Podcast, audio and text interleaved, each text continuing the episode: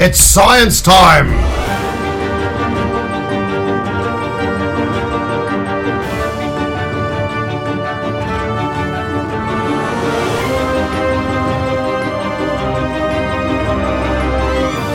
Sinapsando Comunicação Científica. Yeah, Mr. White! Yes, science! Sejam todos muito bem-vindos ao Sinapsando. Eu sou André Bach, cientista, professor e divulgador científico. Muito bem, no episódio de hoje eu trouxe a gravação de uma entrevista que eu participei, convidado pelos alunos de medicina da UFR, uma entrevista sobre os tratamentos experimentais para a Covid-19. Eu quero aqui já deixar o meu agradecimento por esse convite e pela equipe ter cedido esse áudio para eu poder colocar aqui no Sinapsando e convido todos a acompanharem o Instagram, MedInformaUFR.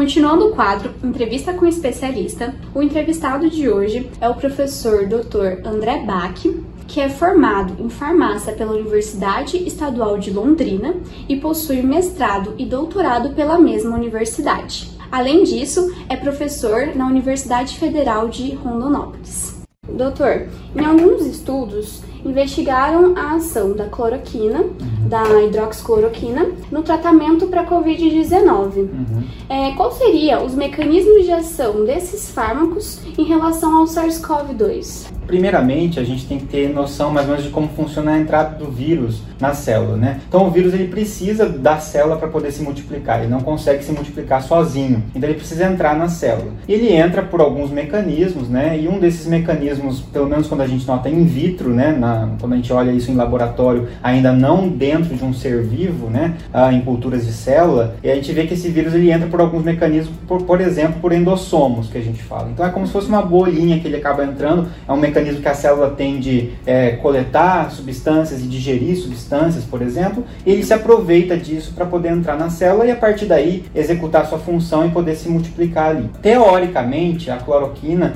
tem essa capacidade de impedir essa, essa entrada via endossomo que a gente fala, de impedir essa entrada correta do vírus na célula. Esse mecanismo ele foi demonstrado de uma maneira in vitro, como eu falei para você. Então não foi demonstrado isso dentro de um organismo vivo, de um animal, de um ser humano. Então é esse cuidado que a gente precisa ter agora no início, por enquanto. Né? A gente está falando que esse é o possível mecanismo da cloroquina, da hidroxicloroquina, mas esse, esse efeito ele não está comprovado dentro de um organismo vivo. A própria hidroxicloroquina ela já foi testada anteriormente em outras doenças virais. Então ela foi testada para dengue, para zika, até para AIDS, né? Porque a ideia é que a cloroquina, como ela já foi usada para a malária e o plasmodium, que é o, o agente infeccioso da malária, também precisa entrar na célula, a ideia é que de repente para vírus isso também funcione. E a gente nota que em in vitro, em culturas de células, funcionou para AIDS, funcionou para Zika, funcionou para dengue e mostrou função para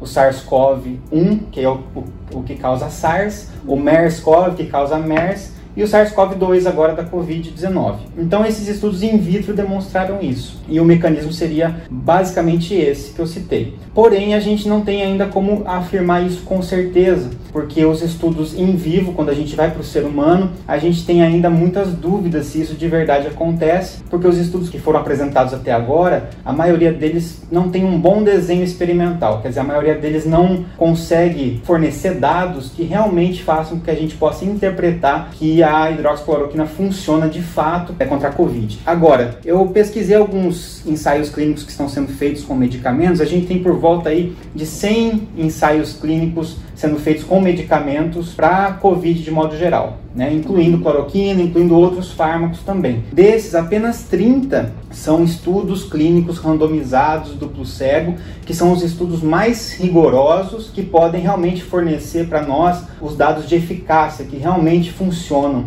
porque a gente consegue comparar isso com um grupo controle, né? Ainda não é o que acontece com a cloroquina, com a hidroxicloroquina, infelizmente. Mas o mecanismo teórico é esse. Já existem estudos falando da ação imunomoduladora da cloroquina, hidroxicloroquina, e quais seriam os principais efeitos colaterais desses fármacos? Tá. É, a ação imunomoduladora, ela existe, né? Ela já é comprovada há algum tempo. É essa ação que mostra para nós que ela é útil para algumas doenças, como por exemplo doenças autoimunes, né? Principalmente a hidroxicloroquina, que é um derivado da cloroquina um pouco menos tóxico, que é muito usado para lupus e doenças autoimunes, justamente por conseguir controlar a ação do sistema imune de alguma forma, ajudando a, por exemplo, reduzir inflamação, é, reduzir a formação de citocinas, que são mediadores inflamatórios, é, a ação de algumas células de defesa, como leucócitos e etc. Né? Então essa ação ela existe, ela é comprovada e é para isso justamente que ela é usada atualmente, tem grande utilização dentro da reumatologia e de outras áreas. Né? Com relação aos efeitos adversos, a gente também já conhece alguns, é,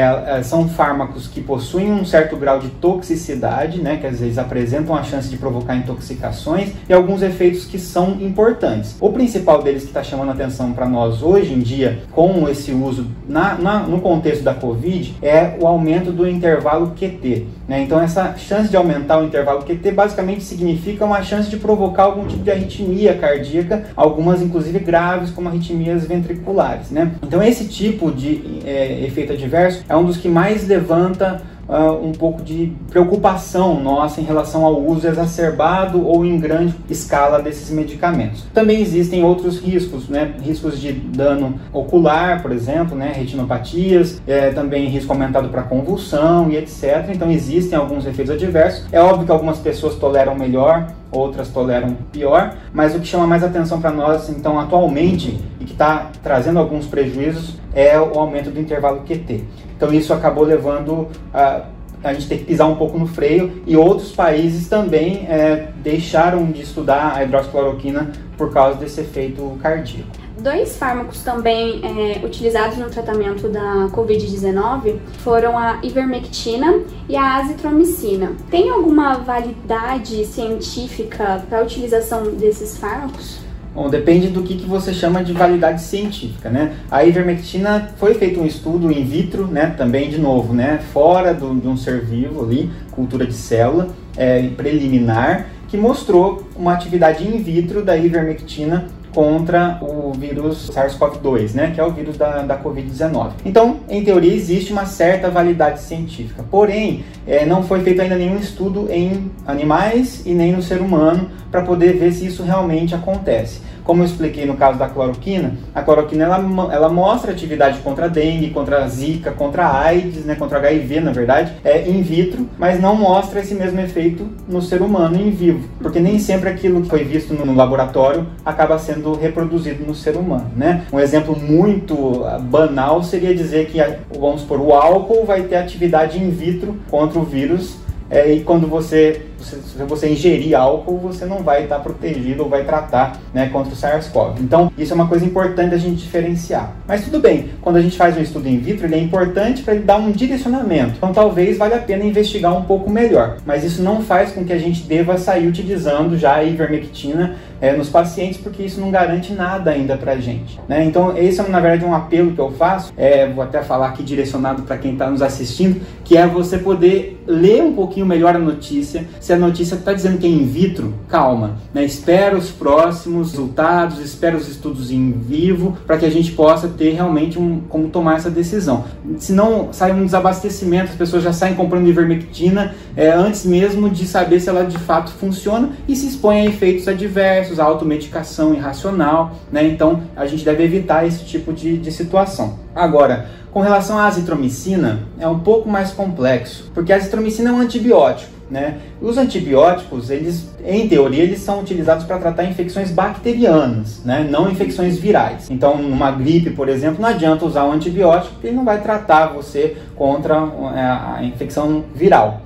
É, às vezes, pode ter a recomendação do uso de um antibiótico como uma forma de prevenir infecções bacterianas secundárias à infecção pelo Covid. Seria uma forma de tentar usar de modo mais científico. E outra possibilidade é o que está acontecendo agora, que é por causa do estudo que foi feito na França com a hidroxicloroquina, eles usaram em um dos grupos, além de hidroxicloroquina, também azitromicina e segundo aquele estudo, teria um efeito maior, potencializado se usar hidroxicloroquina junto com a azitromicina. Mas foi esse estudo francês que trouxe essa informação para nós, que é um estudo, como eu falei anteriormente, que é um estudo que não traz muitos dados bons para nós, porque ele foi um estudo muito mal executado. A própria revista né, que, que publicou esse estudo já se retratou dizendo que é um estudo que não é um estudo muito confiável. Só que foi baseado nesse estudo que a gente está tentando usar esses protocolos. Então a gente tem que talvez pisar um pouquinho no freio, principalmente pelo fato de que a azitromicina, assim como a hidroxicloroquina, também aumenta aquele intervalo QT que a gente falou. Ou seja, aqui a gente está sob risco de uma interação medicamentosa, dentro da farmacologia muito importante, de um sinergismo entre essas duas drogas para um efeito tóxico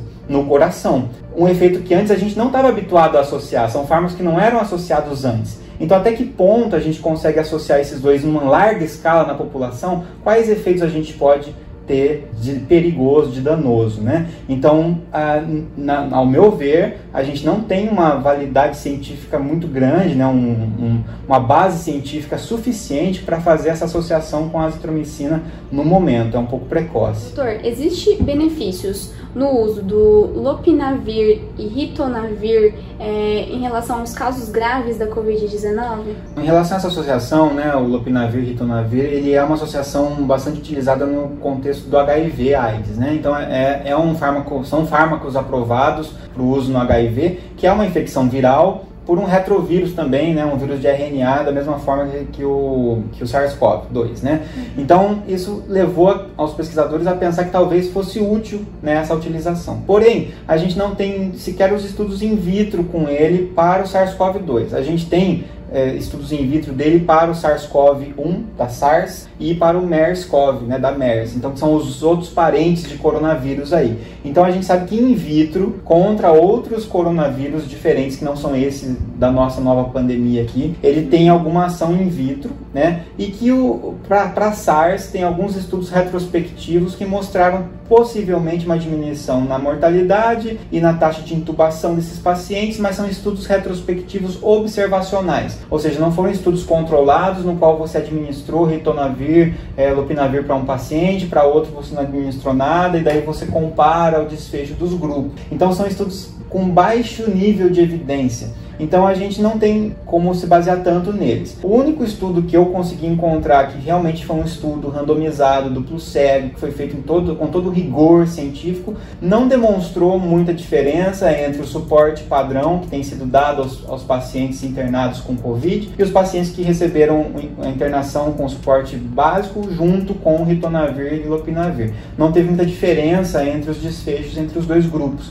Então, a princípio, não é um fármaco que justifique ainda a gente utilizar, tampouco em, em pacientes graves, porque são fármacos que possuem um grau importante de toxicidade hepática, por exemplo, então podem causar né, problemas hepáticos e também provocam muitas interações medicamentosas, porque eles diminuem a, a taxa de biotransformação no fígado de outros fármacos. Então isso pode fazer com que tenha impacto em outros medicamentos que esse paciente toma, né? E a gente está chegando num ponto complicado de tratamento que é o que? O paciente que está muito grave, muitas vezes pensa assim, em utilizar qualquer coisa, vamos tentar usar isso, pelo menos isso, ou, ou qualquer medicamento que possa ajudar para que a gente não deixe de utilizar. Só que são justamente esses pacientes que estão mais vulneráveis aos efeitos tóxicos também. Justamente um paciente grave, por exemplo, com infecção pelo, pelo Covid, que já vai ter talvez algum problema cardíaco porque ele já ficou mais vulnerável e pegou o Covid por causa disso, ou, ou por causa que o próprio Covid também provoca impactos cardiovasculares. E aí ainda você vai dar um fármaco, por exemplo, como a hidroxicloroquina, que também sobrecarrega a questão do intervalo QT, a azitromicina no intervalo QT. Aqui a gente tem fármacos que provocam problemas hepáticos.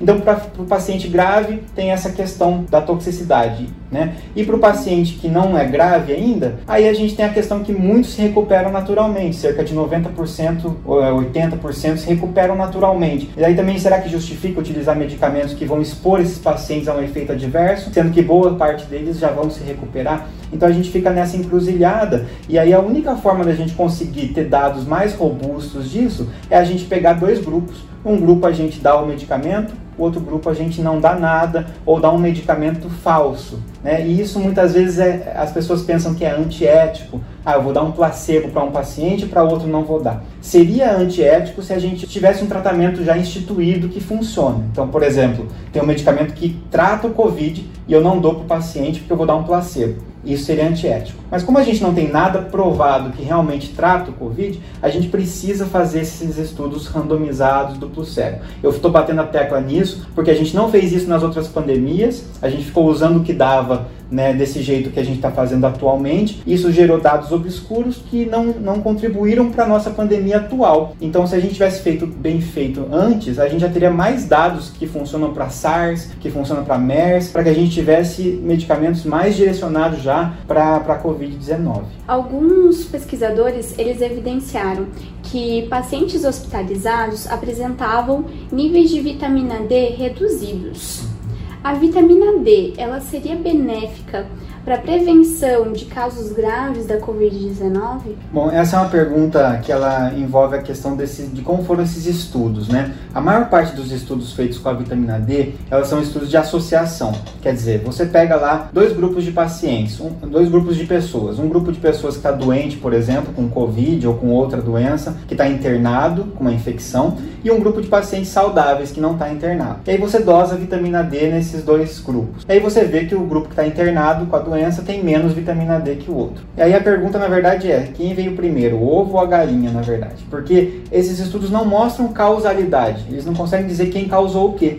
Porque por mais que, de repente, a conclusão desse estudo seja quem tem menos vitamina D está mais suscetível à infecção, outra conclusão do estudo que eu poderia ter é Será que pessoas que ficaram internadas no hospital, sem poder sair, sem receber luz do sol, sem nada, será que o fato de elas ficarem internadas é que provocou uma queda na vitamina D? Poderia ser esse, esse raciocínio inverso. Então, esses estudos nem todos vão comprovar isso. Mas estudos mais robustos conseguiram mostrar que pessoas com déficit muito grande de vitamina D realmente podem estar suscetíveis a mais, a mais infecções, né? de modo geral, infecções virais. Então, a recomendação, na verdade, não é que a vitamina D vá prevenir ou vá aumentar a nossa imunidade, né? principalmente para pessoas que têm a vitamina D em níveis normais, ou estão expostas ao sol, ou têm uma boa alimentação, etc.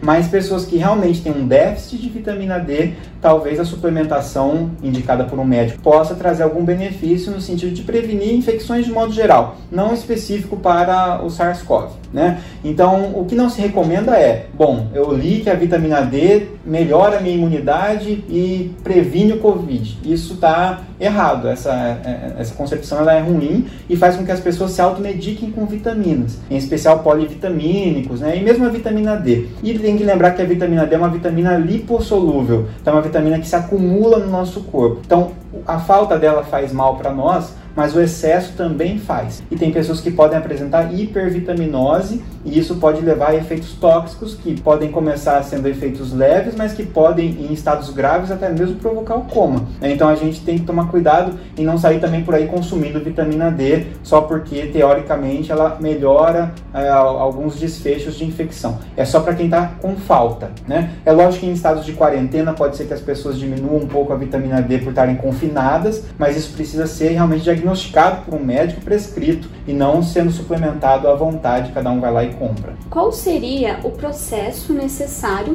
para um medicamento ele ser considerado viável para ser utilizado? Uhum. E em uma pandemia, esse processo ele muda? Certo. Então, antes de uma pandemia, esse processo no, no, no dia a dia, né, no cotidiano, é um processo longo que envolve estudos pré-clínicos e estudos clínicos. Né? O pré-clínico envolve estudo in vitro, que a gente falou bastante aqui aqui estudos em animais e depois que, esse, que, que demonstrou uma eficácia in vitro e nos animais, uma certa segurança também em animais, a gente começa a recrutar pacientes para a fase clínica, onde a gente divide em quatro fases. Né? A primeira fase é uma fase com um pequeno grupo para ver se, a, se as pessoas toleram bem o medicamento, se não é tóxico. A segunda fase é para ver se realmente a eficácia é aquela que a gente esperava, mas com um grupo pequeno de pessoas e ainda observando a segurança. E o, a fase 3, que acaba sendo a etapa final para registrar esse medicamento, ela é uma etapa que amplia a nossa população de pessoas para testar num maior número de pessoas. Uma vez que isso que mostrou que é eficaz e que é seguro,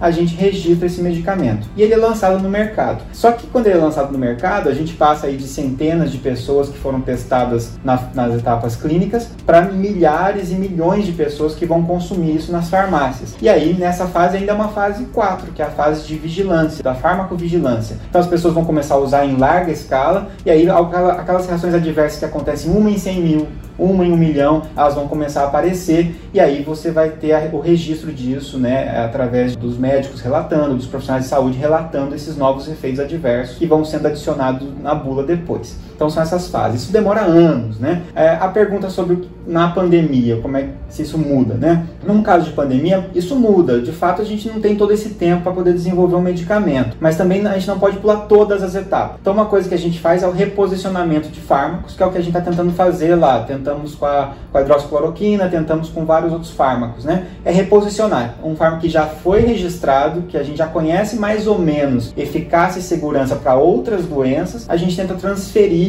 isso para uma, uma nova doença. Né? Isso faz com que a gente possa pular algumas dessas etapas, mas não livra a gente de ter que fazer esses estudos clínicos randomizados duplo cego. Enquanto a gente não faz esses estudos, a gente fica sempre ainda no escuro tratando ou não esses pacientes. Isso porque se a gente dá um medicamento para um paciente que está mal e ele melhorar, a gente não pode dizer que ele melhorou por causa do medicamento, porque ele pode ter melhorado por uma série de outros efeitos. Então, para a gente isolar esse efeito do medicamento, a gente precisa de um grupo controle placebo para poder mostrar isso para a gente. Então, embora a gente consiga pular etapas, a gente não consegue pular todas. Né? A OMS autoriza um processo ético para se fazer isso, onde tem que respeitar várias questões. Tem que ser uma, é uma doença que não tem medicamento ainda, você tem que seguir várias regrinhas. Né? E uma dessas regras que eu queria falar aqui é que, assim, teoricamente está no direito do paciente em usar uma, uma medicação experimentalmente. Então, o paciente tem essa autonomia de falar, olha, tudo bem, eu quero me submeter a esse tratamento experimental. Então, ele tem essa autonomia. Mas autonomia é um conceito muito difícil de da gente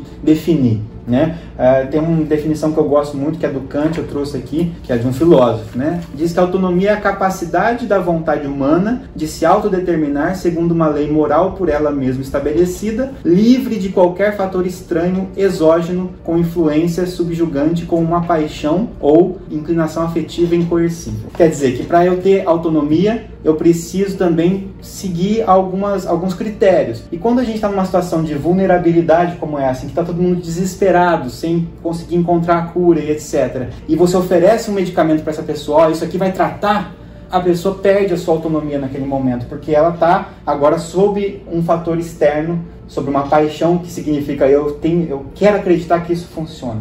Então a gente tem que tomar cuidado às vezes com os medicamentos que a gente está oferecendo aos pacientes com promessas de cura, quando a gente ainda não fez todos os estudos que a gente tem que fazer, porque às vezes a gente não está tratando a doença, mas a gente está tratando só a questão emocional das pessoas, tentando aliviar o emocional delas, sem estar tá tratando de verdade, sem saber quais são as consequências disso. Então, basicamente, eu queria dizer é mais ou menos isso. Dá para pular etapas? Dá mas não todas as etapas, infelizmente. A gente agradece a, a participação, Obrigado. professor. Muito obrigada pela entrevista, pela disponibilidade. Eu que agradeço. E continue nos acompanhando para mais informações sobre a Covid-19.